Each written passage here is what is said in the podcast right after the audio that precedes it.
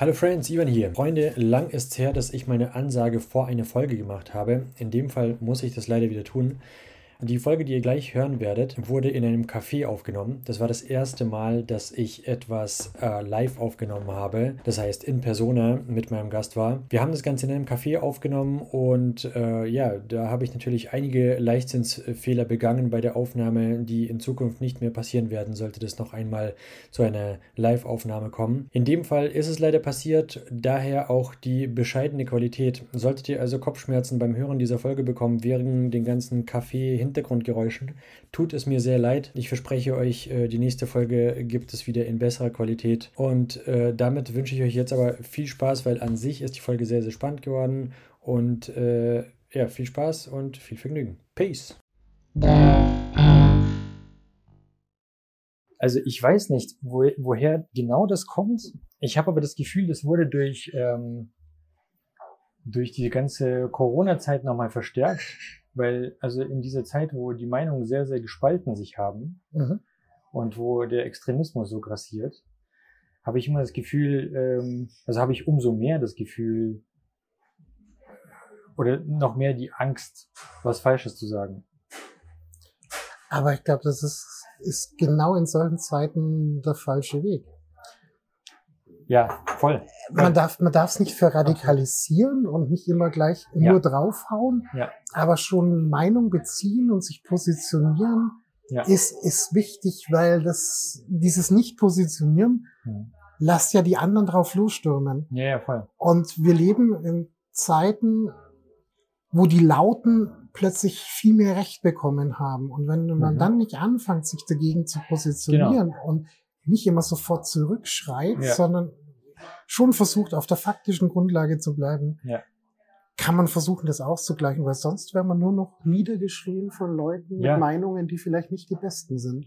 Absolut, absolut. Nee, das äh, sehe ich genauso. deswegen, ich äh, bin noch in meiner Findungs- und Anfangsphase mit diesem Podcast, aber ich sehe mich durchaus auch als ein alternatives Medium irgendwann so.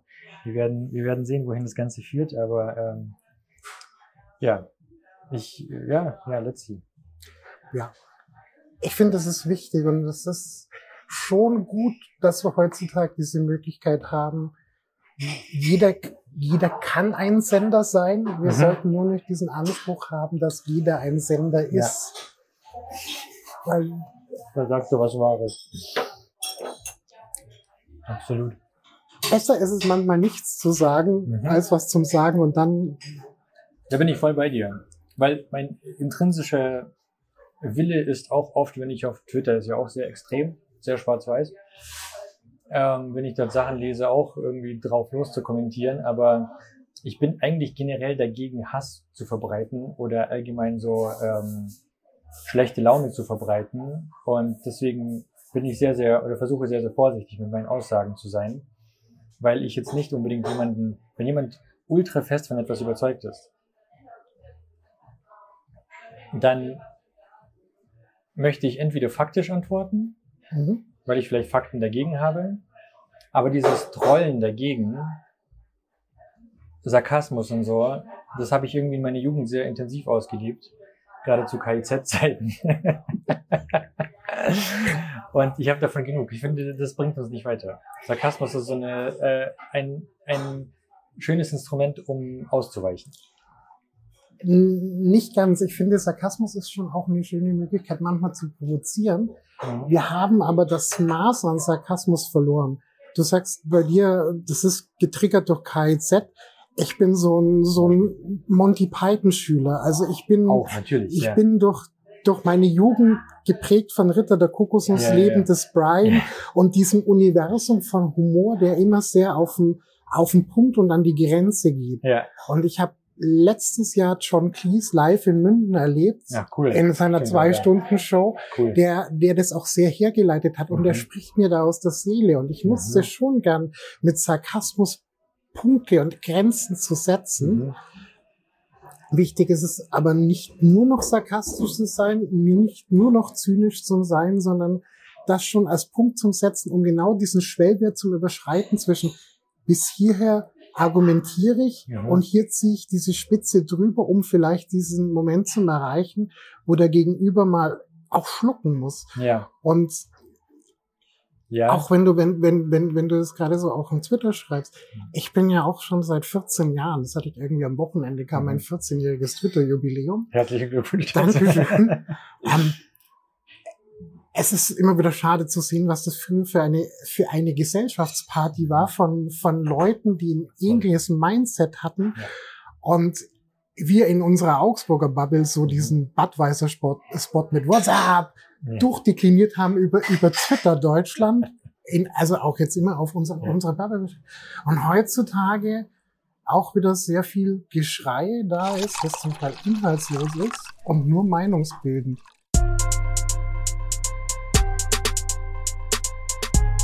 Development environment. Development environment. Development Environment. Development Environment. Development environment. Development environment. Development Environment. Herzlich willkommen zu DevEnv, dem IT-Podcast, bei dem es nicht nur um IT geht. Mein Name ist Ivan und bevor ich zu meinem heutigen Gast komme, möchte ich noch mal kurz darauf hinweisen, dass es uns auch auf Instagram, YouTube, falls ihr es nicht gerade auf YouTube eh schon schaut, äh, LinkedIn äh, und äh, natürlich Twitter gibt. Also gerne liken, kommentieren, interagieren. Und nun zu meinem heutigen Gast. Mein heutiger Gast ähm, ist Information Security Architect und Unternehmensberater zum Thema IT Security. Privatsphäre und Sicherheit sind seit 20 Jahren sein täglich Brot und Gravelbike fahren sein Ausgleich. Herzlich willkommen, Peter Lachenmeier, a.k.a. Faxe. Hi, grüß dich. Ja, freut mich, dass du da bist. Gerne. Mein äh, erster Podcast in Persona, äh, habe ich dir vorhin schon gesagt. Mhm. Ich, äh, von daher hoffe ich, dass die Technik mitmacht und alles so funktioniert, wie es soll. Ähm, vielleicht starten wir, wie ich immer starte. Wie ist denn dein Weg zur IT gewesen? Ich war jung und brauchte das Geld. Ich, ich bin, ich bin in den, in den späten 70ern geboren und bin natürlich so in diese erste Welle mit C64 und so weiter mit Mhm. reingerutscht als ganz junges Kind und wollte immer einen haben und habe dann auch viel meine Eltern gegängelt und irgendwann war Weihnachten und der PC da. Und mein Vater hat damals schon ein bisschen in die Zukunft gedacht. Entgegen meines Willens war es kein Amiga, sondern ein PC mit dieser Ansage, jetzt mach was draus. Ja. Und das Mach was draus war dann auch so, dass man nach vier Wochen schon mal mit der Bohrmaschine ran ist und eine Kopfhörerbüchse eingelötet hat, weil man besseren Sound brauchte, weil Okay. diese Quäkerbüchse es einfach nicht gemacht hat. also gleich in die Hardware gegangen. Ja, aber das war so einer der wenigen Ausflüge. Okay. Und so habe ich dann angefangen, an diesen Kisten rumzubasteln Mhm. und bin tatsächlich seit 80, 86 mit DOS 3.3 in, diesem, in dieser ganzen PC-Welt zu Hause und habe hab mich viel damit beschäftigt. Und beruflich musste ich, weil ich keinen Ausbildungsplatz bekommen habe, ein bisschen einen Schwenker machen und bin in die Kaufmannsschiene gegangen. Mhm. Und 99 hat's mich dann beruflich komplett in die IT gezogen und seitdem tümmel ich mich da auf diesem Markt rum und mache die verschiedensten Dinge. Crazy. Und wie kam es zum äh, Information Security Architect? Das ist jetzt auch nicht der gängigste Beruf, sag ich mal. Ähm, mir war viele Dinge, viele Dinge in meinem IT-Leben waren glückliche Umstände. Ja. Und einmal war es so, dass bei einem Arbeitgeber ein großer Umschwung anstand und es war klar, dass nach dem Aufkauf die lokale IT-Abteilung wahrscheinlich sehr schnell aufgelöst worden wird. Und ich habe einen Freund angerufen und gesagt, ich suche einen neuen Job und ich mache mal was anderes wie dieses Windows machen. Dann hat er gesagt, habe ich was für dich? Komm mal vorbei. Und dann bin ich da hingefahren und das war jetzt zurück 2005, 2006 Mhm. und kam in ein Projekt, das zusammen mit Charité in Berlin war. Das war dieses Partnership for the Heart und das war das erste Mal so in Deutschland Patientenmonitoring. Mhm. Und ich war für die Server zuständig, damals FreeBSD, äh, schon Cloud Computing, Patientendatenübertragung, also komplette Grundlage, was Neues für mich. Mhm. Und ich hatte dieses für mich damals sehr anstrengende, aber sehr lehrhafte Vergnügen, dass ich das System von jemandem auch aus dem CCC-Umfeld übernommen habe, Mhm. der damals schon verstanden hat und umgesetzt hat, wie man sowas sicher programmiert. Cool. Das war für mich als Einsteiger ja. Schon anstrengend. Und, aber ich habe verstanden, wie Security funktionieren muss. Mhm. Und wie ich dann auch aus diesem Unternehmen ausgeschieden bin und wieder, wieder mehr Richtung Windows bin, habe ich aber das Wissen mitgenommen. Und ich habe Mhm. also damals dann schon angefangen, diese Diskussionen zu führen. Man firewallt auch Windows-Server gegeneinander. Diese Mhm. Themen, Netzwerksegmentierung und Co. Und über die Jahre habe ich mich immer weiter in dieses Thema mit eingearbeitet und auch immer mehr Leute aus diesem Security-Umfeld kennengelernt und zusammengearbeitet.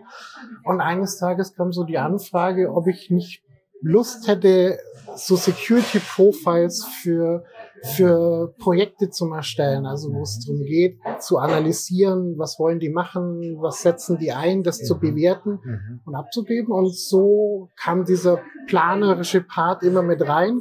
Cool. Und ich finde, das ein griffig, ist ein griffiger Begriff, äh, immer diese Doppelungen, ähm, der beschreibt, was ich so allgemein mache. Also ich, ich, ich, ich habe Security mit auf dem Schirm. Ich kann aber auch dieses Planerische, so was steckt noch mit dahinter. Mhm. Und wenn Not am Mann ist, kann ich auch nur mit aufbauen.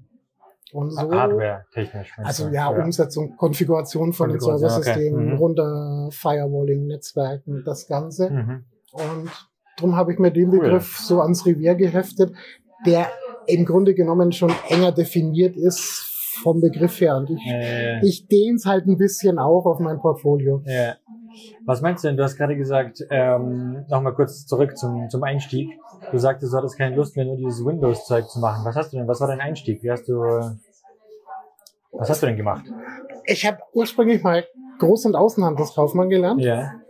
Und in diesem letzten kaufmännischen Beruf war auch so ein Umbruch da und es war nicht klar, wie lange es das Unternehmen gibt. Mhm. Und das wiederholt sich bei mir, dass ich Mhm. ab und zu dieses Telefon rausziehe und sage, ich suche gerade einen neuen Job und ich Mhm. würde gerne mal was mit Computern machen. Hast du Mhm. was für mich? Und dieser Bekannte damals gesagt, ah, hab ich. Mhm. Ähm, ich würde einen Systemadministrator brauchen für Windows und Einführung von einem wahren Wirtschaftssystem. Ja, okay. Dann bin ich dahin zu diesem Vorstellungsgespräch und ich habe diesen Job erhalten. Das war schon ein bisschen, ich habe mich an manchen Punkten vielleicht etwas weiter aus dem Fenster gelehnt, als Ja. mein Kenntnisstand damals zuließ. Ja. Und dann wurde ich auf einmal Systemadministrator für Windows NT. Okay, Und cool. ich hatte so vier Wochen Zeit für Übergang und das war halt dann vier Wochen Ausbildungslager Lager mit befreundeten Admins zusammen, die dieses Wissen in mich reingepresst haben. Und das habe ich ein Dreivierteljahr gemacht und wurde von dem Beratungshaus, das die Warenwirtschaft eingeführt hat, abgeworben und habe ich so eineinhalb Jahre lang ähm, ERP und CRM-Systeme supportet. Mhm. Und irgendwann war das langweilig und dann bin ich ins Systemhausgeschäft gewandelt und habe dann angefangen, gewechselt und habe dann wirklich angefangen, wie konfiguriere ich einen Server, wie konfiguriere ich ein Windows-Netzwerk, Mhm. eine Windows-Domäne, bisschen Mail-Server und so wuchs das immer weiter und nach zweieinhalb Jahren saß ich dann schon das erste Mal abends bei Microsoft in München äh, beim ISA-Server, also deren Internet Security Appliance damals Mhm. in der User Group und habe gemerkt, ich weiß sogar ein bisschen mehr als das, was ich gedacht habe. Und so, so, ging das, so ging das bei mir dann los. Sehr cool, ja. sehr cool. Das heißt, du hattest auch äh, regelmäßig mit dem Imposter-Syndrom zu kämpfen, weil du immer eingestiegen bist und du gerade gesagt hast, dass äh, du teilweise mehr äh, von dir erwartet wurde, als du dann irgendwie gedacht oder für mehr zugesagt hast, als du dann tatsächlich noch konntest in dem Moment. Ja, ich habe es aber für mich umdefiniert. Ich habe die Anzahl der Schraubendrehungen beim Lachen in die Kreissäge springen, äh, springen einfach erhöht. Ähm, im, im, im, Rück. Im Rückblick, unser Beruf in der IT, es ist immer eine Wiederholung. Wir Mhm. haben immer ganz zurück Eva, Eingabe, Verarbeitung, Ausgabe. Mhm. Und das matcht über alles, was wir heutzutage in der IT machen. Und wenn man diese Grundlagen verstanden hat, ist es nur noch ein Dialekt lernen. ja. Somit war dieser Sprung von Windows auf, auf, auf, auf FreeBSD und Linux, Mhm. Wenn man diese, mit dieser sehr runtergebrochenen Herangehensweise, macht es aber auch dann einfacher, so, so, so Schwellen zu überspringen, zu sagen, Mhm. es ist noch immer nur dasselbe. Ja. Und drum kann man dann manchmal schon ein bisschen nach vorne stürmen und aus, Mhm. aus seinem Basiswissen äh, profitieren und dann muss man halt, und das ist dann wichtig, den Gap, den man vielleicht übercommitted hat, Ja. nachholen. Ja, absolut. Ja. So kenne ich das auch. So ist mir das auch aktuell ergangen, als ich vom Frontend ins Backend gewechselt bin. Aber ähm, im Endeffekt ist es doch eh immer das Gleiche, nur eine andere Syntax. Ja. Cool. Ähm, was macht denn ein Information Security Architect? Was, was ist denn so sein Daily Business? Vielleicht kannst du das auch irgendwie veranschaulichen, indem du vielleicht ein Projekt hast. Ich sage immer Leute beschimpfen. ich mache es lang genug, ich will nur noch Leute beschimpfen. Ähm, wenn ich jetzt tatsächlich so, so, so einen Auftrag habe als, als Security Architect, mhm. es ist oft so, da ist ein Unternehmen, da ist ein Team, die wollen eine neue Software einführen. Mhm. Aktuell ist, bin ich in einem Projekt, da geht es darum, dass die eine Datenschutzsoftware, äh, wo die Begriff, äh, die betroffenen Rechte geltend gemacht werden kann, einführen wollen. Mhm. Das heißt, die planen diese Software, mhm. sprechen mit dem Hersteller, dann gibt es eine Architektur, die die da aufbauen. Mhm. Und dann ist der Prozess so, wenn die dieses Konzept haben, geben dieses an, an, an Leute wie mich. Ich bewerte das einmal so von den Abläufen her, sind die Prozesse, die die aufgesetzt sind. Dann gibt es wirklich so Sachen, User Management, mhm. äh, Rechte- und Rollenkonzept, aber was setzen die ein? Ist das aktuelle Software oder sind vielleicht irgendwelche Schwachstellen bekannt? Geben mir das zur, zur Analyse, ich bewerte das Ganze, schreibe dazu einen Bericht mhm. mit, einer, mit einer Empfehlung, Findings, die ich da drin habe. Mhm und gebe das dann eben wieder zurück an dieses Projekt, die mhm. dann über das Unternehmen den Auftrag haben, die kritischen und die hohen Findings bis zum Go Live und die, die Medium- und Low-Findings innerhalb einem vorgegebenen Zeitraum abzuarbeiten, damit das Projekt im, im der Vorgabe des Unternehmens komplett umgesetzt ist. Okay. Das ist so ein Part. Mhm. Der andere ist, Unternehmen kommen zu mir und sagen, sie möchten neues Rechenzentrum aufbauen, neue Software einführen, eventuell IT-Strukturen ändern. Mhm. Und dann nehmen die bei mir eben diese Mischung. Ich kenne diesen Security Part, mhm. der auch runtergeht, dass ich diese Compliance-Themen wie ISO 27001 mhm. auch kenne, Datenschutz, plus dieses Wissen, was ich aus dem operativen Betrieb habe und dann sagen, das können wir damit reinführen und hier ist, hier ist das Konzept, wie wir es umsetzen und ich kann dann die Leute eben begleiten mit wenn wir neu, wenn neue Leute gebraucht werden im Hiring-Prozess, im Ausbildungsprozess mhm. und auch diese kaufmännischen Themen, die ich ja aus meiner Selbstständigkeit und meiner kaufmännischen Grundlage her kann, mhm. dass ich einfach auch bewerten kann, wenn mhm. fünf Angebote vorliegen, wer jetzt mhm. über allen Dingen zu viel verlangt und wer einfach von seinen Kosten her zu niedrig ist, dass es wirklich funktionieren kann. Ja. Das sind aber schon ziemlich kritische Prozesse, die Unternehmen dann an äh, einen externen herausgeben, oder? Also das sind, da geht es ja um Kohle, da ja. geht es um Sicherheit, da geht es, ja, Kohle und Sicherheit sind schon mal zwei sehr, sehr schwierige Aspekte. Wieso vertraut man dir? Also, was, was braucht es, um in dieser Branche zu existieren und Vertrauen zu genießen? Es ist, es ist zum Teil einfach das Netzwerk, das man über Jahre, Jahre aufgebaut hat. Man kennt sich aus anderen Projekten. Ich habe mhm. viele Kontakte, mit denen bin ich auch, auch durch die schlimmsten Projekte gegangen, wo wir einfach wo Technik, Geld und Menschen verbrannt worden ist, ja, aber dann auch diese Art und Weise, wie man damit umgeht. Und wir haben People's Business. Ich kann mhm ich kann durch die IT-Branche in Deutschland tingeln mit mhm. meinem Spitznamen, mit Faxe und Leute mhm. wissen, wer Faxe ist. Mhm. Wenn man auf meine Firmen-Homepage hockt, wir sitzen in einer, in einer Industriehalle, mhm. das war der Waschraum in diesem, in, dies, in diesem Firma, Stimmt. im Kapuzenpulli, ja. mit den, mit den Aufklebern auf dem Notebook und ich komme zu denen und sage, wir diskutieren hier jetzt aber nicht über 20.000 Euro Budget, was ihr für das Projekt braucht, sondern viel größere Beträge. Ja. Und irgendwie klappt es, dass das so ein Konzept ist, dass die Unternehmen sagen, ja, wir vertrauen diesem Faxe und lassen das machen. Vielleicht ist es genau das. Vielleicht muss man im Hoodie äh, in einer Industriehalle sitzen, um vertrauenswürdig zu sein. Ein, einer meiner, meiner, meiner guten Kontakte hat zu mir gesagt, Faxe, ruf dich an, weil du lieferst. Mhm. Und das ist, was ganz wichtig ist. Ich hat sich jetzt natürlich ein bisschen angehört, dass ich mich gerne ein bisschen aus dem Fenster lehne. Mhm was gern eher so zum Overcommitten neigt. Ja. Aber das kann nur klappen, dass wenn ich sage, wir machen das so, wenn ich dann eben nachliefer und das, das Ergebnis, ja, ja, Ergebnis bringe oder wenn ich merke, das ist irgendwo ein Punkt, wo es hakt, das rechtzeitig kommuniziere. Und das ist natürlich für mich der Vorteil aus meiner Selbstständigkeit raus, weil ich ein ganz anderes Wahrnehmungsumfeld habe, was da noch mit alles dranhängt, außer nur dieses Projekt.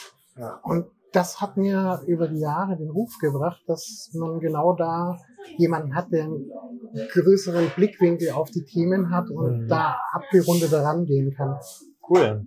Nee, das glaube ich. Also, dass man liefern muss, ist klar, weil ansonsten, ich meine, du bist jetzt seit 20 Jahren im Business. Mhm.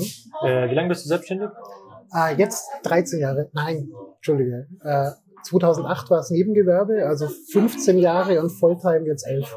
Krass, ja, also Mhm. 16 Jahre. Äh, und äh, ja, ich glaube, es, man kann das zwar mal kurzfristig machen, sich weit aus dem Fenster zu lehnen, aber irgendwann holt einen die Realität ein und äh, sieht man ja heutzutage sehr oft bei Startups.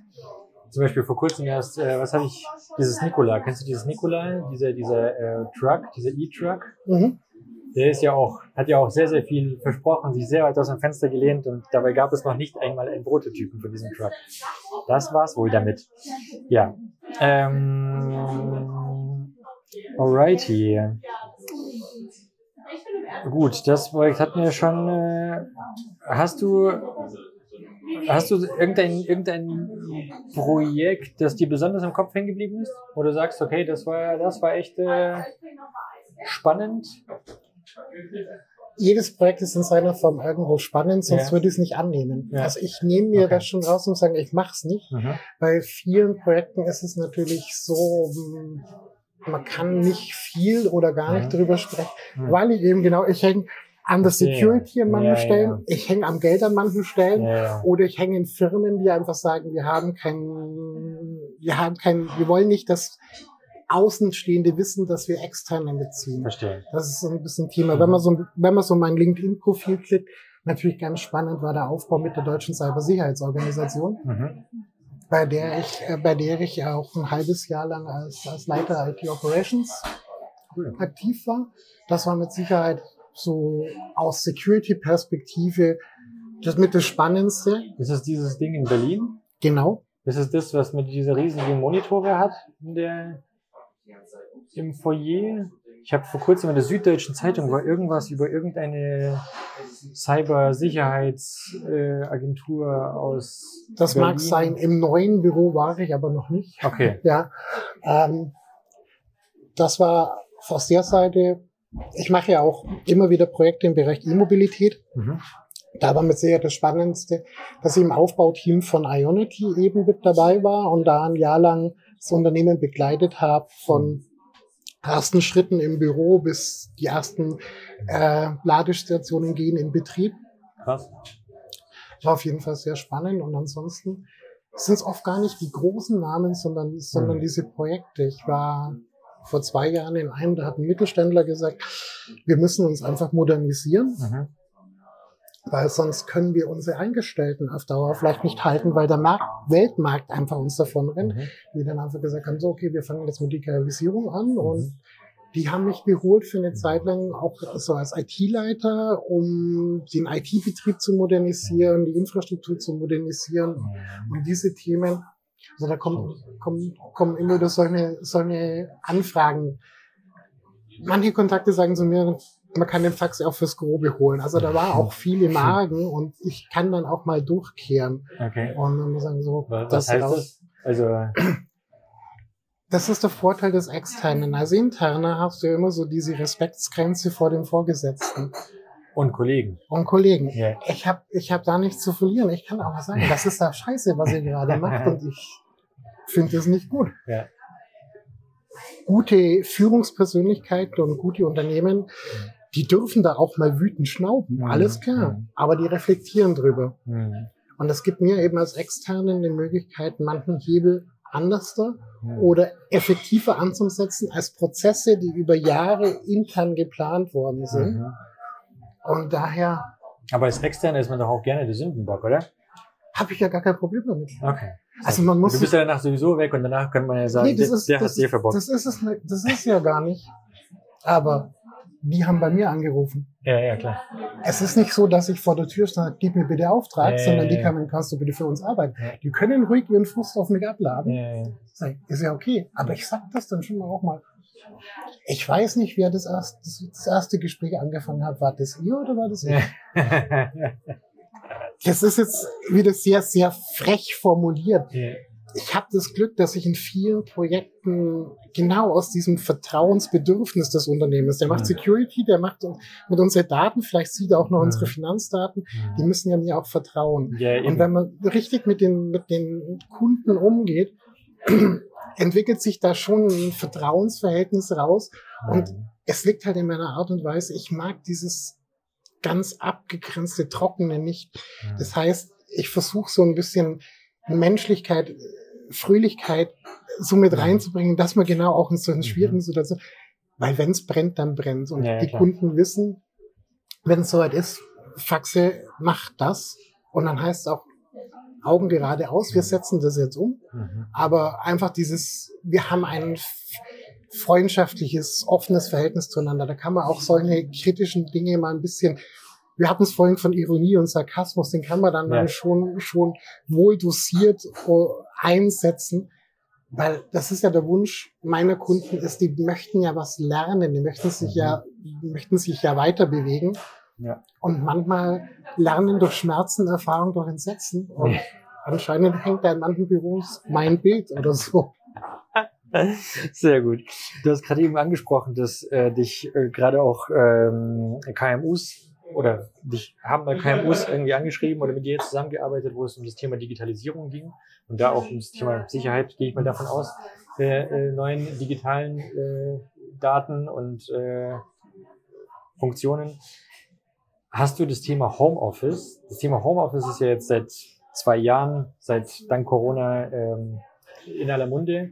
Und äh, zumindest wurde mir nahegetragen, mir als Mitarbeiter äh, ähm, nahegebracht, dass Homeoffice auch ein neuer großer Sicherheitsaspekt ist. Ja, Weil wir natürlich zu Hause sitzen, in unseren heimischen Gefilden, können zu Hause Sachen ausdrucken vom Firmenrechner und so weiter und so fort. Äh, wie siehst du das mit dem Homeoffice? Ist das ein Sicherheitsaspekt? ja, ich habe tatsächlich bin ich zu dem Thema auch interviewt worden. Ach cool. Okay. Ja, ähm, und ich habe einfach beschrieben, das Homeoffice ist eine neue Verteidigungszone. Mhm. Und wir haben einerseits ja, da stehen Firmengeräte offen rum, Mhm. dann ist die Aufmerksamkeitsspanne eine andere. Mhm. Wie oft ist es so, dass der Partner, die Kinder, wer auch immer, kurz ins Büro kommen, weil ja die auch was brauchen, etc. Mhm. Dann ja, es liegt, es liegt vielleicht was Ausgedrucktes rum. Es ist vielleicht das schwache WLAN zu Hause konf- konfiguriert. Mhm. Und dort waren halt viele Gedanken, wie härten wir die Geräte ab? Mhm. Oder bei einigen Unternehmen war es halt so dann dieser Schritt, okay, wir bewegen uns mehr in die Cloud, aber Mhm. dann richtig und sicher und Mhm. nicht einfach bloß kurz das Office 365 rausrotzen und ja, das passt schon alles. Und daher war das in den letzten zwei Jahren schon auch immer wieder, immer wieder ein Thema, auch bis hin zu diesen Prozessen und auch guckt, dass die Leute auch nur ihre Zeit arbeiten Mhm. und den Leuten auch mal abends um zehn einen Rechner abdrehen. Also Hm, spezifisch. Das war, interessant, und das war so ein, war so ein Orga-Thema, dass ich mit ein paar IT-Leitern und auch Geschäftsführern, Geschäftsführerinnen durchgesprochen Mhm. habe. Ich bin noch immer so, dass ich zu viel in der männlichen Form spreche. Das gilt immer für beide Geschlechter. Ich habe immer auch, auch mit beiden Geschlechtern zu tun. Und Ja. Ähm, Red, wie du dich wohlfühlst. ja, das war einfach auch, äh, gesagt haben, guckt mal, wenn da jemand permanent abends um acht E-Mails schreibt, aber Mhm. die nächste schon in der Früh um sieben. Mhm. Redet mit denen, sagt, Mhm. die sollen Schluss machen, schickt die mal um. Wenn ihr um fünf nach fünf eine Mail schickt, schickt den in Feierabend. Kümmert euch da ein bisschen auch um die Leute, Mhm. weil man hat immer diesen Negativeindruck über das Homeoffice, die faulen Schweine machen nichts. Aber das stimmt gar nicht. Das Homeoffice, man muss ja, man sollte diesen Blick drauf haben, dass der Angestellte grundsätzlich ja positiv dem Unternehmen eingestellt ist. Ja. Und viele haben einfach overcommitted und viel zu viel gemacht, weil sie Angst hatten, dass da eine Instanz im Hintergrund drauf Ja. guckt, ob sie ja genügend liefern. Ja. Das waren auch so Themen, die wir damit angesprochen haben. Haben Mhm. gesagt, das Technische haben wir recht schnell im Griff Mhm. kümmert euch lieber um die Leute, dass Mhm. die nicht in diese Burnout-Situation, was auch immer waren, sondern sagt ganz klar, macht Feierabend, Mhm. geht nach Hause, ruft die öfters an, also Leitungsfunktionen, hey, sprecht mir mit euren Leuten, Ja. weil ihr wisst ja nicht, was da auch gerade privat los ist, weil da war ja auch einiges im Argen. Mhm. Ja, die Themen hat man auch da auf dem Schirm. Krass. Äh, aber das hat jetzt nicht mit, nichts mit Sicherheit zu tun, oder? Dass die Leute nach Feierabend arbeiten. Das ist ja generell. Das, das nicht doch ein, ein Gedankenstrich. Wir haben heutzutage immer noch das Thema, dass viele erfolgreiche Angriffe über, über Phishing, Spearphishing-Mails gehen. Mhm. Wenn ich jetzt jemanden habe, der acht Stunden im Büro sitzt und da Mhm. auch seine Pausen macht, Mhm. kann ich davon ausgehen, dass er doch einen hohen Konzentrationsgrad auch noch zum Ende des Arbeitstags Mhm. hat. Aber wenn ich jetzt jemanden habe, der in der Früh um sieben vielleicht gerade noch die Kinder in die Schule bringt Mhm. und dann hat er schon die erste Waschmaschine gemacht, das, das, das, kommt dann so um halb, dreiviertel, acht schon mit, mit einer Vorbelastung Mhm. konzentrationsmäßig ins Büro, Mhm. dann, dann läuft es so bis Mittag, dann kommt eventuell der kind, Kinder, Mhm. Haushalt. Dann nachmittags ist so ein bisschen ja auch das, das Störungslevel vielleicht höher, weil Hausaufgabenhilfe, was auch immer. Ja. Und dann macht man vielleicht, ach komm, jetzt ist irgendwie sieben oder acht, Mhm. die pennen gerade, jetzt mache ich nochmal zwei Mhm. Stunden. Jetzt kommt derjenige aber schon mit zwölf Stunden Konzentrationsfenster an. Mhm. Jetzt ist die Chance, dass eine, eine Phishing-Mail abends eher geklickt wird, Mhm. höher, als wenn jemand konzentriert acht Stunden im Mhm. Büro arbeiten kann. Das heißt, Konzentration ist auch ein Sicherheitsaspekt. Ganz klar. Weil das Stimmt. ist das, was ja bei, bei, Wahnsinn. bei diesen Phishing-Mails passiert. Die spielen mit der Konzentration des Mhm. Empfängers. Ja, ja, klar. Und daher ist das im Homeoffice ein Punkt. Sehr gut. Sehr interessant. Sehr interessant. Kann man irgendwie hardware-technisch irgendetwas, würde es Sinn machen? Also ich habe vor Jahren, ich weiß nicht, ob es heute stimmt, ähm, ich habe vor Jahren von einem Adobe-Mitarbeiter gehört, dass die ähm, für den Homeoffice aus dem Homeoffice-Paket bekommen, wo irgendwie ein Schreibtisch, externer Monitor und ein Laptop dabei sind.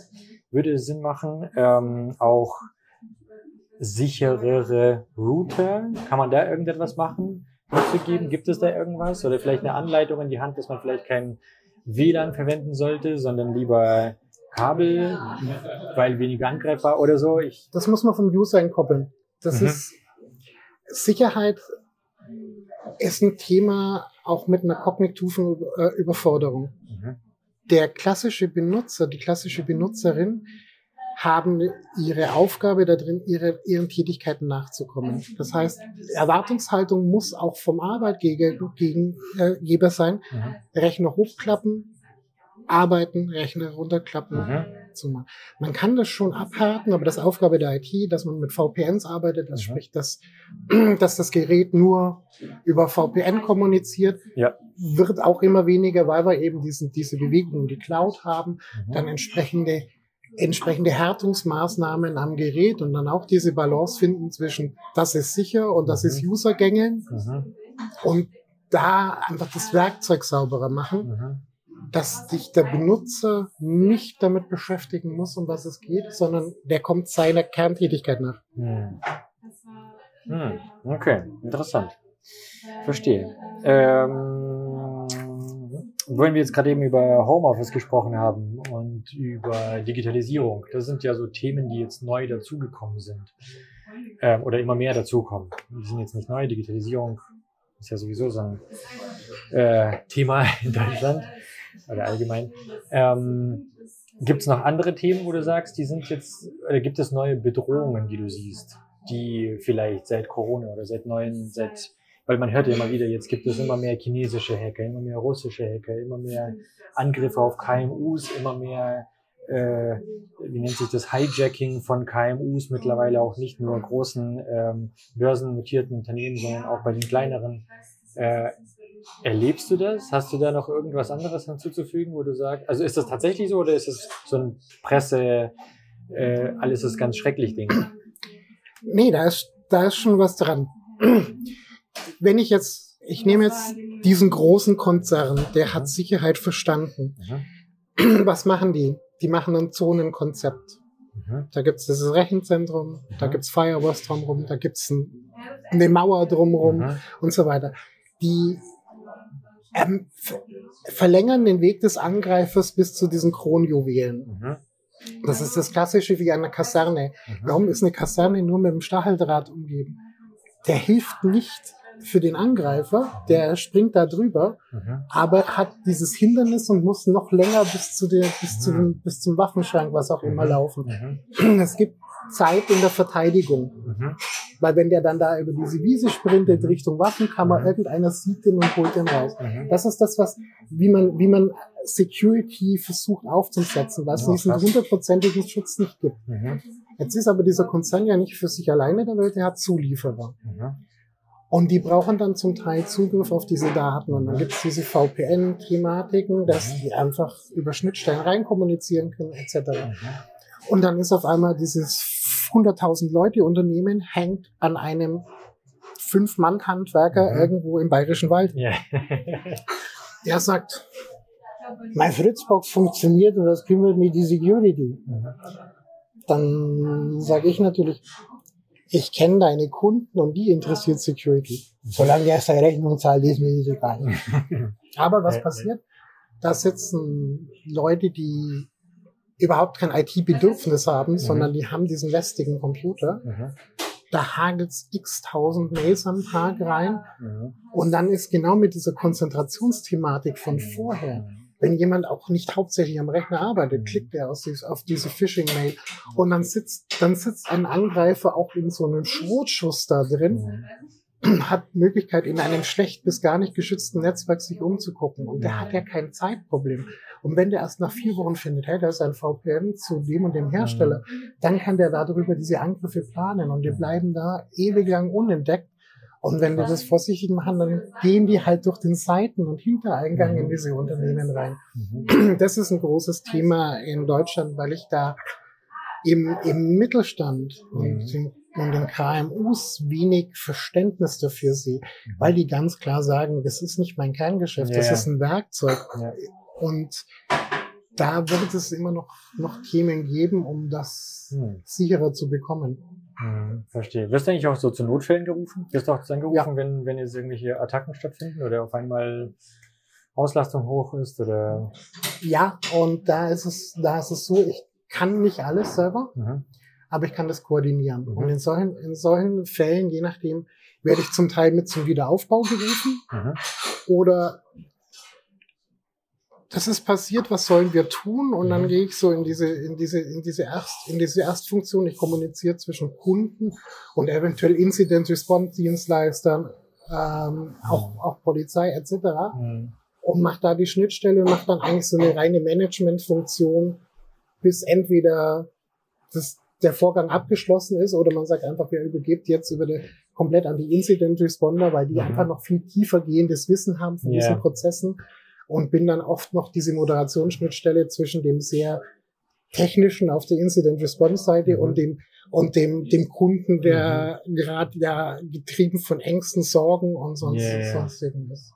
Okay, krass, krass. Aber hast du, also hast du das Gefühl, nimmt das zu? Aus deiner Wahrnehmung? Ja. Ja? Okay, krass. Ähm, ich wollte noch mal kurz, du hast sie vorhin angesprochen, die ISO 27001. Ja. Ähm, es gibt ja ganz viele Zertifikate, so wie ich das gelesen habe.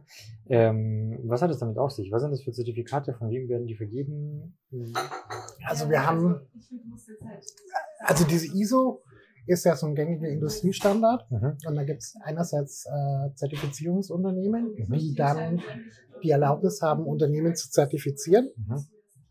und drumherum gibt es ein, gibt's ein Riesenplanetensystem inzwischen an Schulungsunternehmen, die halt Leute dazu ausbilden Mhm.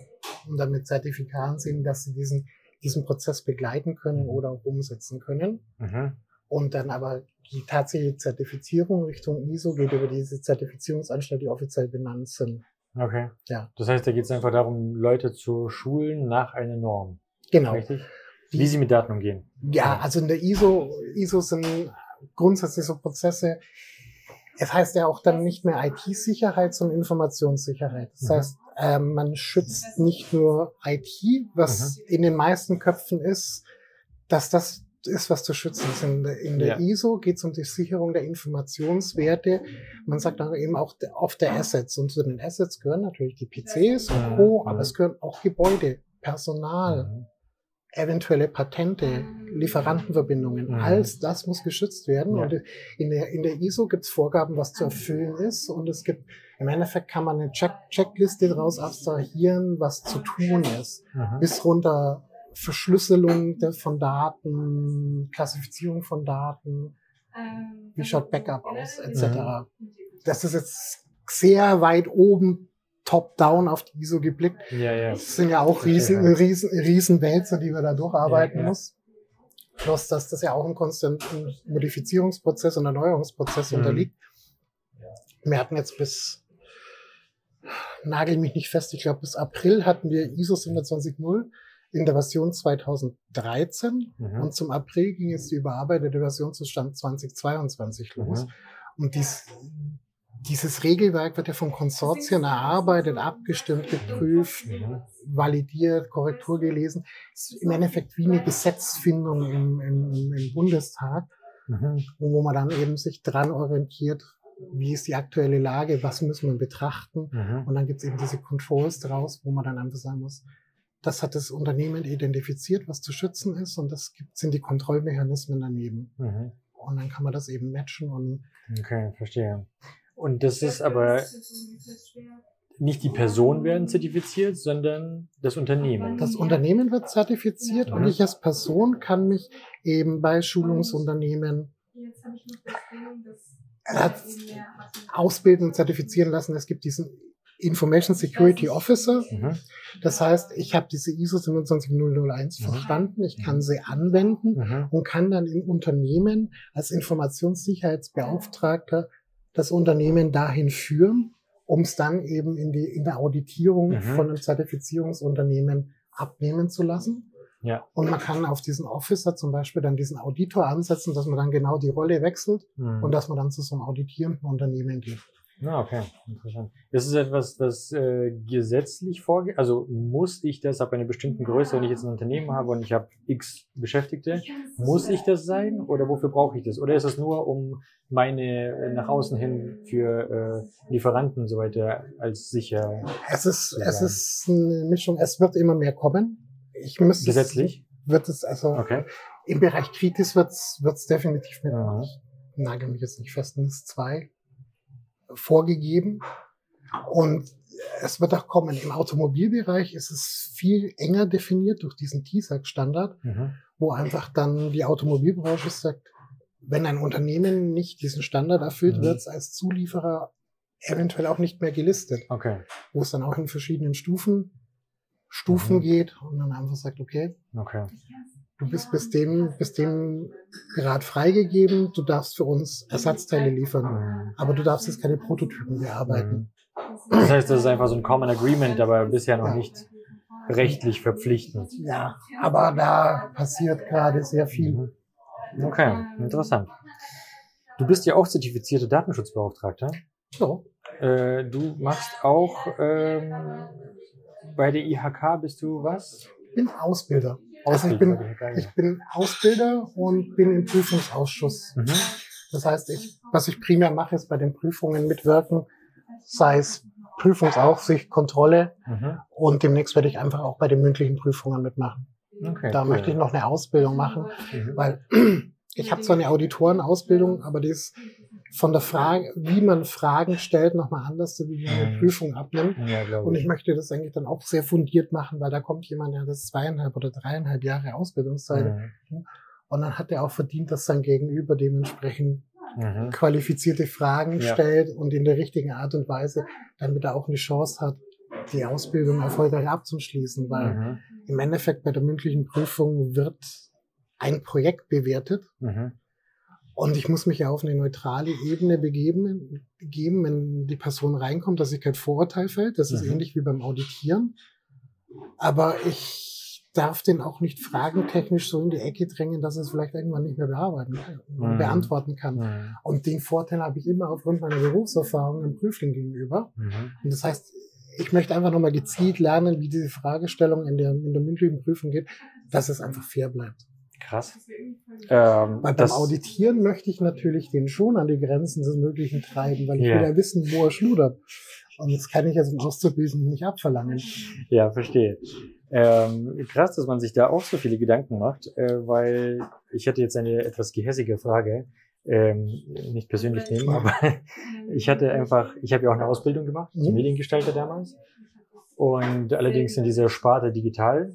Und ein äh, Freund von mir hat mal eine Schulung machen wollen zum zertifizierten, was war das? Es ging um KNX. Er selber Mhm. war Elektriker Ja. und wollte eben für diese KNX-Systeme, diese äh, Heimautomatisierung, nicht Automatisierung, diese Heim, vielleicht schon Kommunikation, KNX-Systeme, ähm, auch eine Weiterbildung machen. Er wollte bei der IHK ein, äh, ja, so, so ein Zertifikat bekommen oder Prüfung ablegen. Und äh, er hat halt auch gesagt, ja, da waren uralte Rechner, man konnte überhaupt nicht wirklich, keiner hatte eine Ahnung. Und um ehrlich zu sein, hatte ich auch immer diesen Eindruck von der IHK, zumindestens von unserer hiesigen IHK, ähm, als ich damals mit meinen Problemen in meiner Ausbildung dahin gekommen bin, ähm, ja, wurde mir jetzt nicht wirklich geholfen. Jetzt die hässliche Frage, inwiefern ist man da heute zertifiziert? Also das sind ja so Sachen, die sind ja sehr, sehr, die verändern sich sehr schnell. Die ganze Informationssicherheit und alles, die ganze Technik verändert sich super schnell. Und die IHK ist ja doch eher so ein großes staatliches Konstrukt, das etwas, äh, etwas, etwas schwerfällig ist, wie alle großen staatlichen Konstrukte. Inwiefern sind die Leute da zertifiziert ähm, und up to date, um Zertifikate auszustellen und so weiter? Ich kann, Also jetzt, gar nicht von dir, sondern wie gesagt allgemein so deine Erfahrung. ich kann ja nur für meinen Bereich sprechen. Ja. Aber es ist so, es gibt in diesem Prüfungsausschuss, das Berufsbild wird, wird regelmäßig angepasst. Früher hast du Datenverarbeitungskaufmann gelernt, das Mhm. wäre mein Ausbildungsberuf Mhm. 92 geworden. Mhm. Heutzutage sind es Fachinformatiker, Systemintegration, Mhm. Anwendungsentwicklung, digital, digitale Medien auch. Mhm. Das kommt genau, weil ich als Praktiker in diesem Prüfungsausschuss sitze. Das Mhm. heißt, wir haben einmal im Ja. Jahr, sprechen wir auch, wie man das Ausbildungsbild anpassen muss und Mhm. dann auch dementsprechend die Prüfungen anpassen Mhm. und die Ausbildungsziele, weil du hast ja diesen Ausbildungsrahmen.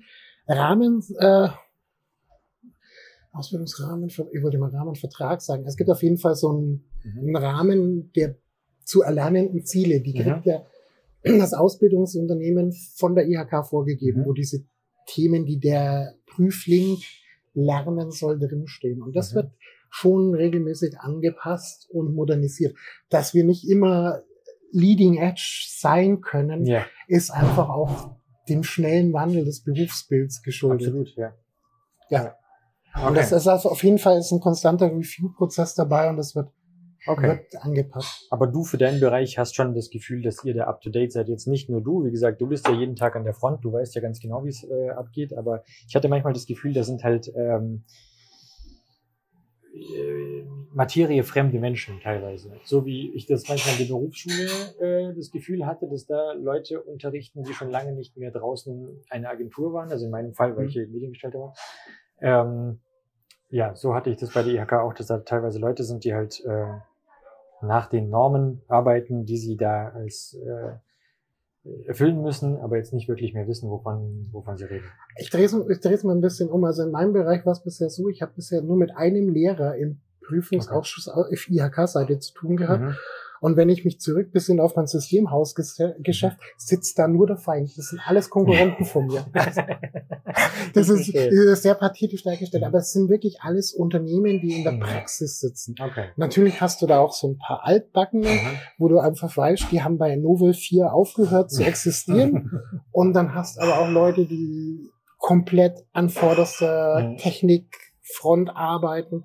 Und, so. und aus diesem, aus dieser Summe wird dann eben der, der Ausbildungsberuf auch, auch definiert. Mhm. Und das ist, finde ich, das Schöne an der IHK-Ausbildung, dass es eben aus der Praxis kommt. Und dass der IHK auch wichtig ist. Ja, ja. cool. Ja. Schön, okay.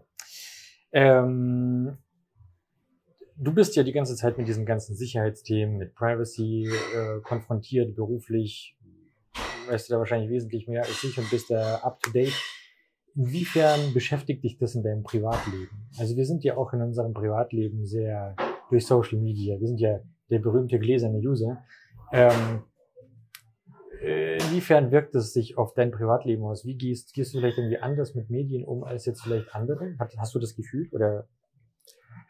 Ich habe 2010 noch mal ein bisschen die Schulbank gedrückt und habe damals auch eine Weiterbildung als Online-Marketing-Manager gemacht. Mhm. Also ich kenne diesen ganzen Social Media Flu Einfach auch schon. Ja. Und ich bin für mich selber so ein Vertreter dieser Persona-Theorie. Es gibt eine, gibt eine Online-Persona Faxe. Das ist das, wo ich gern und viel von mir preisgib, die aber auch bewusst einen Großteil meines Privatlebens weglässt. Das ist sehr oft interessant, wenn mich dann Menschen privat mal treffen, die mich nur online kennen und Ja. sehen, was da noch drumherum steht. Mhm. Jetzt wirkt's am ersten Blick natürlich, dass ich sehr, sehr offen nach draußen bin und man den Eindruck hat, man sehr viel über mich weiß. Aber im Endeffekt ist wichtiger den Teil, den ich nicht zeigen will, dass Ja. ich den auch entsprechend schütze. Mhm. Weil wir haben im Bereich Social Media mal von den ganzen Privacy und äh, Themen abgesehen auch immer diese, äh, ich nenne es immer Social Media Asynchronität. Mhm. Du siehst was von mir und machst dir ein Bild von mir. Ja. Und in deinem Kopf vervollständigt sich das ohne dein, dein Zutun, dass du das Gefühl hast, mich zu kennen. Ja. Andersrum geht's mir genauso. Mhm. Das heißt, wir treffen uns online ab und zu, wenn es blöd geht, in der Kommunikation komplett quer, weil du eine Interpretation auf mich fährst und so Ja. wie ich auf dich. Ja, ja. Absolut. Und das ist so eine der größten Probleme, die wir heutzutage haben. Jetzt sind wir wieder bei diesem Sarkasmus-Thema. Mhm. Ich habe. Leute, mit denen verstehe ich mich online super. Mhm. Und da bin ich auch schon mal aneinander geraten, Mhm. weil ich genau dieses Gefühl hatte und dann kam noch ein bisschen mehr von meiner sarkastischen Mhm. Seite raus, Mhm. die denjenigen komplett überfordert hat, weil er das nicht kennt, weil ich online mich ein bisschen anders so verhalte wie privat. Ja, ja, klar. Und Interessant. das sind die Themen. Wir werden nicht davon wegkommen, Mhm. dass Teile unserer, unserer, unserer Existenz on, online zu finden Ja. sind. Und auch oft nicht durch mein Zutun, sondern durch das Zutun von anderen, das ich nicht kontrollieren kann. Daher habe ich mir dies angewöhnt. Die Themen kann man von mir wissen. Mhm. Da muss ich mich nicht schämen für Mhm. gar nichts. Könnt da drauf losgehen, Mhm. da bin ich Mhm. standhaft. Aber den Rest lassen wir mal da hinten liegen. mhm. Das ist meins. Ja, das ja. ist privat.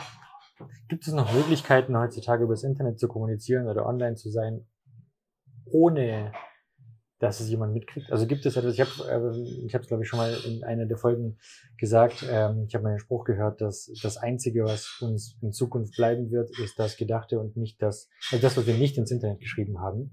Das ist das, was uns bleibt, weil ansonsten, egal was, auf welchem Kanal du schreibst, ist, ist trotzdem einsehbar, wenn man es will. Also jetzt vielleicht nicht wir als Privatperson wollen, aber generell einsehbar. Internet ist Kontrollverlust. Ja. Weil in dem Moment, wo ich irgendwas in, in ein online stehendes Medium eingebe, Mhm. muss ich das Vertrauen in den Dienstanbieter haben, Mhm. in die Leute, die dahinter stecken, Mhm. oder in mein Gegenüber. Mhm. Und ich habe mir ganz früh angewöhnt, jetzt leider, gleich, äh, nehmen wir den Business-Kontext mal raus, sondern Mhm. bleiben im Privaten. Ich verhalte mich online so, wie wenn ich vor die Tür gehe. Und es Mhm. gibt so Sachen, die mache ich nicht. Ich Ja. gehe nicht nackt vor die Ja. Tür, sowas. Das, so versuche ich mich im Internet zu verhalten, weil es kann mich immer irgendwo jemand sehen. Mhm. Und daher Mhm. auch wenn wir alles verschlüsseln. Ne? Mhm. Verschlüsseln ist Mathematik. Und je schneller die Computer werden, umso schneller wird Stand der Technik nicht mehr Stand der Technik sein, sondern wird geknackt. Ich Ja. habe die Tage ein Dokument gelesen, beziehungsweise an- angefangen, da ging es darum, dass RSA 2048, 2030 einfach Mhm. technisch geknackt ist. Mhm. Wir sagen den Leuten heute noch nach RSA 2048 und ich Mhm. mache jetzt nur noch 4096 Ja, oder, ja. oder, oder mehr. Und das ist, das, also das heißt, gib in dieses Netz nur das, wo du bereit bist, dass man über dich weiß. Ja. Das heißt auch, wir inkludieren hier auch die ganzen privaten Messenger. Ja.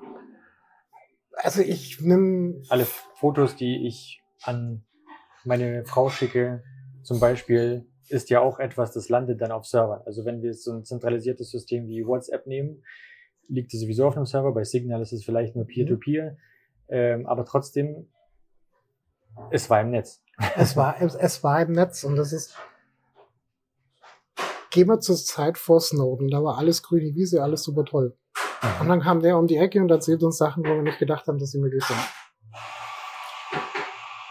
Und wie lang ist Snowden her? Was ist in den Jahren passiert bis heute? was da vielleicht wieder an technischen Vorsprung kommt, wir würden, inhaltlich würden wir einen nächsten Snowden brauchen, der sagt, das war alles richtig, aber heutzutage kennen wir das. Und ich war letztes Jahr im Oktober im International Spy Museum in Washington. Mhm. Ich habe mir das angeschaut und da gibt's einen Riesenraum für Cyber. Mhm. Und dann steht halt in diesem Raum, sagt die US-Regierung ganz klar, es ist unsere Aufgabe, euch zu überwachen. Mhm. Und es gibt, es gibt einen kleinen Schaukasten, der dieses Snowden-Thema Echt? behandelt. Echt? Im, Ja. Washington Museum? Ja, okay. ich Interessant. kann ja auch später die Bilder ausholen. Mhm. Ich glaube, das habe ich sogar einigermaßen scharf hingehört. Krass. Und das ist dann schon so, dass es, man, die ersten Sätze lesen sie schon, dass die das ganz cool fanden, dass jemand für die Freiheit eingetreten ist. Und Sehen Ziel wir jetzt am Fall Assange, wie cool sie das fanden. genau, und am Schluss steht halt einfach dran, oder wie denkst du darüber? Ja. Also so ein Absatz mit machen wir einfach, einfach nieder. Und danach gab es auch so ein Cyber-War-Spiel, Mhm. wo du anhand von Fragen äh, mit Knöpfen entscheiden konntest, wie du vorgehst. Mhm. Die vier amerikanischen Mitbürgerinnen und Mitbürger neben mir hätten alles weggenugt. Mhm. Und zu mir sagte, du wirst bei uns für einen Analysten qualifiziert. Ich habe nach bestem Wissen und Gewissen in diesem Spiel geantwortet. Also so ist halt auch diese Wahrnehmung. Und das ist, das ist diese, diese Bedrohung, die da schon um, um uns rum besteht, dass man einfach diese Kontrolle ausüben will. Krass. Ja, gut, dass du es äh, nochmal angesprochen hast, weil in dieser Zeit zwischen Snowden und jetzt ist nämlich noch was Lustiges passiert, und zwar, äh, dass unsere ehemalige Kanzlerin zum Beispiel äh, ihr äh, Handy ja gehackt wurde und sich dann auch die äh, NSA dafür entschuldigt hat, beziehungsweise aufgeklärt hat, diesen ganzen Fall. Mir ist übrigens äh, ein Satz noch, mir ist übrigens noch was dazu, dazu eingefallen. Ich habe vorhin gesagt, dass immer mehr ähm, Hackerangriffe und immer mehr sind zum Beispiel russische und chinesische Hacker in, im Spiel. Äh, ich glaube, das ist auch übrigens den Medien geschuldet, dass es immer die russischen und chinesischen Hacker sind, die hier im Spiel sind. Ich glaube, die äh, unsere überatlantischen Freunde sind da genauso mit im Mhm. Spiel, nur ist das hier der Kontext, ist es hier ein anderer Kontext. Dazu habe ich ich zwei Anmerkungen. Ja, du ja. sagst das mit, mit, Mhm. mit Frau Dr. Merkel. Mhm. Und ich nenne sie wirklich so, ich saß bei ihrer Befragung im NSA-Untersuchungsausschuss. Nein. Ja, es gibt ja die Möglichkeit bei Untersuchungsausschüssen, äh, sich als Besucher anzumelden. Geil. Und der technische Aufklärungspodcast hat es über alle Folgen, hat es über alle Folgen ähm, ja immer propagiert. Mhm. Und es war zu dem Zeitpunkt, wo ich in Berlin gewohnt habe, und klick, klack, Mail geschrieben, habe mich da angemeldet. Mhm. Dann habe ich zwar am Vorabend zur Befragung habe ich eine offizielle Absage bekommen, weil das hohe Medieninteresse da ist. Mhm. Aber ich bin einfach rotzfrech hingegangen und Mhm. gesagt, ich habe wieder einen Platz auf der Gästeliste. Dann haben die noch mein Personalausweis geprüft und dann bin ich im Untersuchungsausschuss gesessen. So viel zur Sicherheit, ja. Ja, nee, also es war, es war, wie dieser Prozess ist Mhm. und das ist ja so eine teilöffentliche Geschichte. Also Mhm. es ist ja von öffentlichem Interesse, deswegen darf die Öffentlichkeit damit beiwohnen. Es dürfen halt keine Fotos gemacht werden in dem Moment, wo diese Befragung losgeht. Mhm. Deswegen gab es ja auch von der Edward Jäger diese Mhm. Bilder der, der Befragten, die sie malen Mhm. durften, weil das Ja. war so dieses Schlupfloch Mhm. zwischen, wir dürfen nicht fotografieren und wir wollen Bilder machen. Das ist ja immer. Ja, Und so kam man dann da in, so, in diesen Untersuchungsausschuss. Und Mhm. warum ich so sage, die Frau war hochprofessionell in der Befragung und im Ausweichen. Und der, Konst, Inwiefern? der Konstantin Jetzt von Notz, der Konstantin von Notz hat sie, in, es geht immer in Stundenfenstern Befragung der, äh, des, äh, der befragten Person, abhängig von der Prozentzahl im Bundestag. Also 60 Mhm. Minuten werden halt anhand aufgenommen. Und der Konstantin von Notz hat sie fünf Runden lang immer wieder gefragt, was haben sie denn gemacht mit ihrem Handy, nachdem es rausgekommen ist? Mhm. Und es hat sich viermal wirklich rausgewunden in, in Aussagen, die ich nicht mehr, nicht mehr im Kopf habe. Und irgendwann hat sie dann gesagt, ich habe mir ein neues Handy geben lassen. Und das war auch dieser Moment, wo dann einfach mal in diesem Untersuchungsausschuss gelacht worden ist. Aber Die hat sich ja ansonsten, schon mal ein Handy geben lassen. ja, Ja. aber ansonsten vom Inhalt ab, Mhm. diese Professionalität bei der Befragung und das, Mhm. das verdient Respekt. Das Mhm. hat jetzt nichts mit der Politik zu tun, Ja, aber ja. deswegen Krass. spreche ich dann doch auch mit Achtung von der Person, weil allein dieses Live-Erleben und das ist ja eine Stresssituation. Ja, es verdient Respekt. Absolut. Äh, ihr ganzer Job hat Respekt verdient, Ja. egal was man von ihr hält, aber äh, ja, absolut. Ähm, krass. Wieso hat sie, wieso hat sie sich drum herum gewunden? Ja, weil es halt im Endeffekt die Lösung war, gib mir ein neues Handy. Ja. Und das, ich glaube nicht, dass es taktiert war, das zu sagen, sondern einfach, wenn da fünf Stunden schon du am Stück befragt Mhm. wirst, da kommt irgendwann Die dieses irgendwann. Konzentrationsfenster, Ja. wo wir wieder bei der Phishing-Mail von vorhin sind. ja, ja, ja, voll. Ja. Und Aber was war, was war so schlimm daran? Ich meine, die Frage ist ja auch, von wem hat sie sich geben lassen? Wahrscheinlich von denselben Quellen wie zuvor, oder? einmal das und zweitens, es zielt ja in der ganzen Befragung hin, dass man wissen, dass man aus ihr raushören wollte, dass sie danach Initiative ergriffen hat und das aufklären wollte. Mhm. Deswegen Ah, war ja okay. auch dieses Lachen, Verstehe. weil einfach diese Antwort, ich habe mir ein neues Handy geben lassen und nichts dazu. Das ist natürlich auch so, das ist schon wieder so Oh lang boy. her, dass die, dass die Erinnerung schon ein bisschen dazu verblasst ist. Also ja, ja. wenn man in der Dokumentation nachschaut, zu diesem wird mehr drinstehen, aber das ist Mhm. halt das, was bei mir im Kopf hängen geblieben ist. Mhm. Ja, deswegen würde ich sagen, jetzt mal ein paar Blitzfragen. Mac oder Windows? Windows. Äh, wieso? Alter Mann, Land immer neu. Nee, ich bin einfach so auf Windows eingeschossen. Ich Mhm. komme super mit dem Betriebs. Ich mag Mac OS, mhm. aber es hat in meiner Wahrnehmung in den letzten Jahren qualitätsmäßig ein bisschen nachgelassen. Mhm. Also Macs fühlen sich nicht mehr so gut an wie, wie noch vor sechs, sieben Jahren. Okay. Wie sieht's mit Linux aus bei dir? Server, wo kein User ran muss. Okay. Ja. Ich mache immer so Internet-facing Linux, User-facing Windows. ja, okay, verstehe. Sehr gut. Äh, Smartwatch oder Dumbwatch? Smartwatch. du hast sogar hier noch ein, ähm, ein sehr interessantes Band, das Mhm. ich äh, lustigerweise, ich habe heute, ich weiß nicht, ob das der Zufall will oder ob äh, Instagram mehr wieder über mein Leben wusste als äh, gedacht, aber ich habe heute bei Instagram eine Werbung davon gesehen und ich bin zum ersten Mal darauf gegangen, weil ich generell auch für Fitnessarmbänder immer interessiert bin. Äh, und jetzt hast du es an. Also mal wieder was für ein komischer Zufall. Ja. Aber Nee, also tatsächlich, ich nutze ich nutz das gern. Ich ähm, komme ein bisschen aus meiner, aus meiner, aus meinen sportlichen Ambitionen raus. Und dieses, dieses Band hilft mir einfach so ein bisschen selber zu erkennen, wie mein Leistungsspektrum gerade ist. Mhm.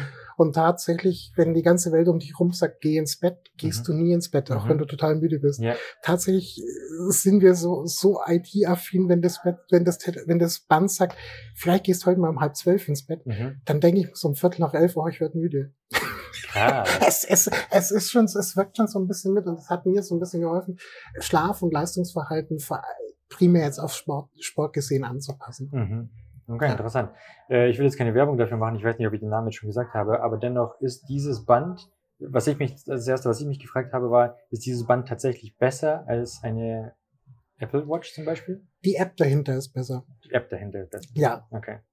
Weil ja sind unter anderem auch, auch, auch Sportmediziner mit dabei und so weiter, die, Okay. die so Lösungsvorschläge bringen. Und ich finde das Monitoring von der angenehmer mit Mhm. dem, du hast im Endeffekt 24 Stunden ähm, Pulsmessung, Mhm. was das Band kann, im Vergleich zur Watch auch so Stress raus, raus, rauszulesen Mhm.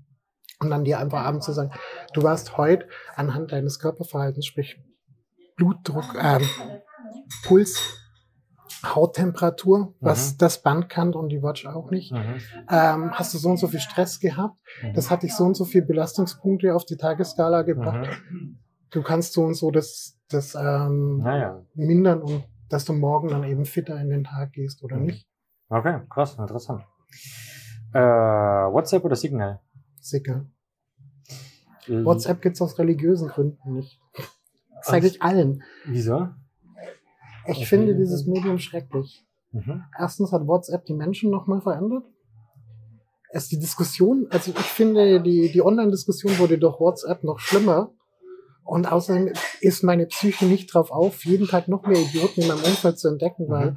wir haben, wir haben bei diesem, bei diesem Smart Device etwas, und das vielleicht ist nochmal ein kurzer Ausflug. Ich Ja. halte ab und zu auch Vorträge an Schulen im Rahmen von Chaos macht Schule, wo ich auch auf Mhm. diese, auf, auf, auf, auf, auf Mobiltelefone Sehr spannend, eingehe. ja. Wenn wir zwei uns jetzt unterhalten, Mhm. und selbst wenn wir uns jetzt aufs Blut streiten, Ja. gibt es so eine gewisse Grenze an Respekt, die ich nicht überschreiten würde und ich würde dich nie wüst beschimpfen. Ja. Dieses Glas Mhm. nimmt uns die Respektsgrenze. Ja. Und es mag vielleicht für viele Leute sich blöd anhören, Mhm. aber ich mag diesen Verlust dieser Respektsgrenze einfach nicht. Ja. Wenn ich zu dir ein Schimpfwort sage, will ich dir das so in die Augen Ja. sagen, dann matcht es. Aber da sage ich es viel schneller und es Ja. matcht vielleicht in dem Moment nicht. Und es macht unreflektierter, weil es sieht ja, es, man hat ja das Gefühl, man sagt es ja nur diesem Handy, aber man hat da hinten dieses riesen Megafon, es in die Ja. Welt schreit. Und WhatsApp war für mich einfach der Horror. Erstens, jeder schickt mir dasselbe lustige Bild, das ich Mhm. vor vier Wochen war. Sorry Leute, ist mein Job. Ich sehe das einfach Ja. schon, bevor ihr wisst, dass das Bild gibt. Ja. Und dann schickt es bei 20 Leute am, am Tag nochmal. Ja. Das raubt mir effektiv Lebenszeit, Ja. die ich besser brauchen kann. Und bei den anderen Messengern finde ich, die sind nicht so als, als Schreimedium missbraucht, sondern die kommen zurück auf die Basis. Wir schicken uns kurz Nachrichten zum Abstimmen, Mhm. selten mal eine Diskussion und dann eher auch so kommen, dann lass uns telefonieren oder Mhm. sprechen, aber nicht so dieses, ich habe hier das Megafon und muss der Welt permanent erzählen, Ja. was los ist. Wobei ich da Telegram zum Beispiel, auch so sehr ich Telegram mag, für all seine Funktionen, aber ich finde Telegram ist dann noch viel schlimmer, Ja, was das angeht, weil das kommuniziert noch viel lauter. Da hast du noch mehr von diesen Leuten in deiner Nähe äh, und so weiter. Da gibt's ja alles in Gruppen und ja. Wa- was ich auf der einen Seite sehr mag, aber auf der, dazu komme ich aber in einer anderen äh, Blitzfrage noch. Hast mir ein bisschen was vorweggenommen. Anyway, ähm, genau, WhatsApp oder Signal, äh, Light Mode oder Dark Mode? Dark Mode. Überall oder nur im IDE oder Überall. überall? Ich bin Schwabe, das sperrt Strom. Hab ich auch gedacht. Roland Goller hat mir erklärt, dass es nicht so ist. Ich weiß es nicht. Ich wollte bloß mal reinschmeißen. Nee, aber ich komme von der grünen Konsole und ich finde weiße Bildschirme, die mich anschreien, Ja. einfach nicht sexy. ja, same hier. Äh, Kaffee oder Tee? Kaffee. Firefox oder Chrome? Chrome. Oh, das hätte ich jetzt nicht gedacht bei dir.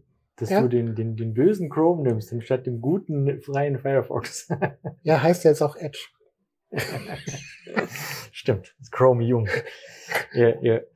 Okay. Ähm, wie stehst du allgemein so zu Google? Wenn man es richtig angeht, ist es, ist es okay in der Nutzung, Mhm. aber man muss sich halt wiederum überlegen, was man, was man dem Gerät mitgibt. Mhm. Und wir kommen halt aktuell nicht drum rum. Mhm. Ich nutze zwar DuckDuckGo als Suchmaschine, aber so manche Google Services braucht man halt und sie machen das Leben schon auch ein bisschen einfacher. Ja. Die haben schon so diesen First Fixes Feed ja, Thema. ja, voll, voll. Ich habe auch, ich glaube, in der letzten Folge oder so habe ich auch darüber gesprochen. Ich finde auch mittlerweile ist Google unter all den Internetbösewichten gar nicht mehr so böse. Also in meiner Skala, in meiner eigenen persönlichen Skala von Internetbösewichten ist Google gar nicht mehr so weit oben. War früher mal anders. Ähm, Oracle ist immer noch das Böse. äh, Desktop oder Laptop? Desktop. Desktop. Ja. Weil, Macht der Gewohnheit. Natürlich habe ich auch Laptop und Mhm. bin da unterwegs, aber ich mag das schon, am Tisch zu sitzen. Mhm. Dieses Gefühl von da liegt jetzt Leistung an, wenn ich den Knopf drücke Mhm, und dann mhm. geht die Leinwand an. Das ist das wahrscheinlich tatsächlich so dieses Thema, das haben wir schon immer so gemacht. immer. okay. Verstehe, verstehe. Okay. Äh, Homeoffice oder On-Site? On-Site. Ja? Ja, ich arbeite gerne im Homeoffice, aber ich habe über die Jahre in Corona gemerkt, dass das Menschliche ein bisschen flöten geht. Mhm. Es ist eine, es wird hybrid sein, Mhm. aber ich schaue schon, dass bei Kunden, wo ich länger nicht mehr war, Mhm. mindestens einen regelmäßigen On-Site-Termin, nicht mehr jede Woche Mhm. und dauernd, aber Quartal, halbjährlich Mhm. oder so, dass man sich mal fühlt, Ja. sieht. Das ist, es hört, sich- das hört sich jetzt viel esoterischer an, als es gemeint ist. Jetzt sind wir wieder bei diesen zwei Glasscheiben. Genau. Was die nicht transportieren, sind Ja. Emotionen Ja. und, und, und Reaktionen. Und wenn wir uns gegenüber sitzen oder wenn ich meinem Kunden gegenüber Mhm. sitze, da sage ich was und er schaut mich ganz normal an, aber Mhm. merkt es an der Körperhaltung. hm, ja, ja, voll, voll, voll. Das war jetzt nicht das Richtige. Ja. Dann kann ich das, kann man da moderieren und kann auch nochmal nachfragen oder sonstiges. Ja. Und das geht uns in, in dem reinen Online-Kommunikations, äh, geht uns das verloren. Deswegen, Hybrid wird's werden, aber ich bin ja gern lieber unterwegs. ja, stimmt. Cool. Ähm, früher Vogel oder Nachteule? Mal so, mal so. Das ist Hm. bei mir, ich war früher extrem Nachteule, Mhm. dann war ich eine Zeit lang extrem früher Vogel und der Wecker klingelt, ich stehe auf, die, das Band sagt, geh ins Bett, ich gehe ins Bett. Okay. Macht mir zumindest keinen Time-Lag, wenn ich irgendwo hinfliege. Sehr gut. Okay. Ähm, Notizblock oder Handy? Notizblock. Ja, bist du so ein, äh, ein nicht digitaler Notizenschreiber? Ich habe ich hab ein Hybrid gefunden, ich habe ein entsprechendes, entsprechende Folie auf dem Mhm. Tablet. Mhm. Ähm, die haptische Bewegung des Schreibens Mhm. geht direkt in den Kopf, während Genau. dieses Daumentippen einfach in die Unendlichkeit geht. Und was ich- Lernen. Genau, ja. was Mhm. ich da geschrieben habe, brauche ich meistens gar nicht mehr nachschauen, weil ich es mir gemerkt habe. Mhm. Deswegen lieber schreiben. Perfekt, cool. Und last but not least, wir haben schon äh, vorhin darüber gesprochen, Smartphone, Fluch oder Segen? Ich tendiere zu Fluch. Äh, äh, ja, da bist du nicht der Erste. Unsere Welt wird schneller. Ja. Das Smartphone war die schnell, schnellst eingeführteste Technologie auf der Welt Mhm. in unserer Geschichte. Mhm. Aber die hat die Kommunikation schneller gemacht, Mhm. Das Denken des Einzelnen aber verlangsamt. Mhm. Früher, wenn ich eine Frage gehabt habe und musste das Telefon rausziehen, haben wir nochmal gedacht, jetzt überlegst du nochmal Mhm. und habe dann erst angerufen. Heutzutage nehme ich diesen Messenger und sage, Mhm. wo geht's denn hier bitte zur Toilette? Ja. Und dann sagst du, da hinten ist die Tür, die siehst du doch. Aber ich war zu voll, meinen Kopf anzustrengen, da hinzugucken, weil das schneller Ja, geht, ja, wie da hingucken. Und deswegen ist das Smartphone schon toll, aber es hat zu viel Macht in unserem Leben gewonnen. Und deswegen finde ich es eher als Fluch. Ja, hat Sammy Deluxe, glaube ich, irgendwann mal gesagt. Immer smartere Telefone in den Taschen von immer dümmeren Menschen. Mhm. Ja, alrighty. Ähm, das war's auch schon. Das war Peter Lachenmeier, a.k.a. Faxe. Vielen Dank. Danke für das tolle Gespräch. Hat mich auch sehr gefreut. Vielen Dank.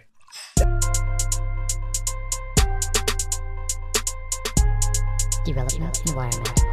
Development environment. Development Environment. Development Environment. Development environment. Development environment. Development environment. Development Environment.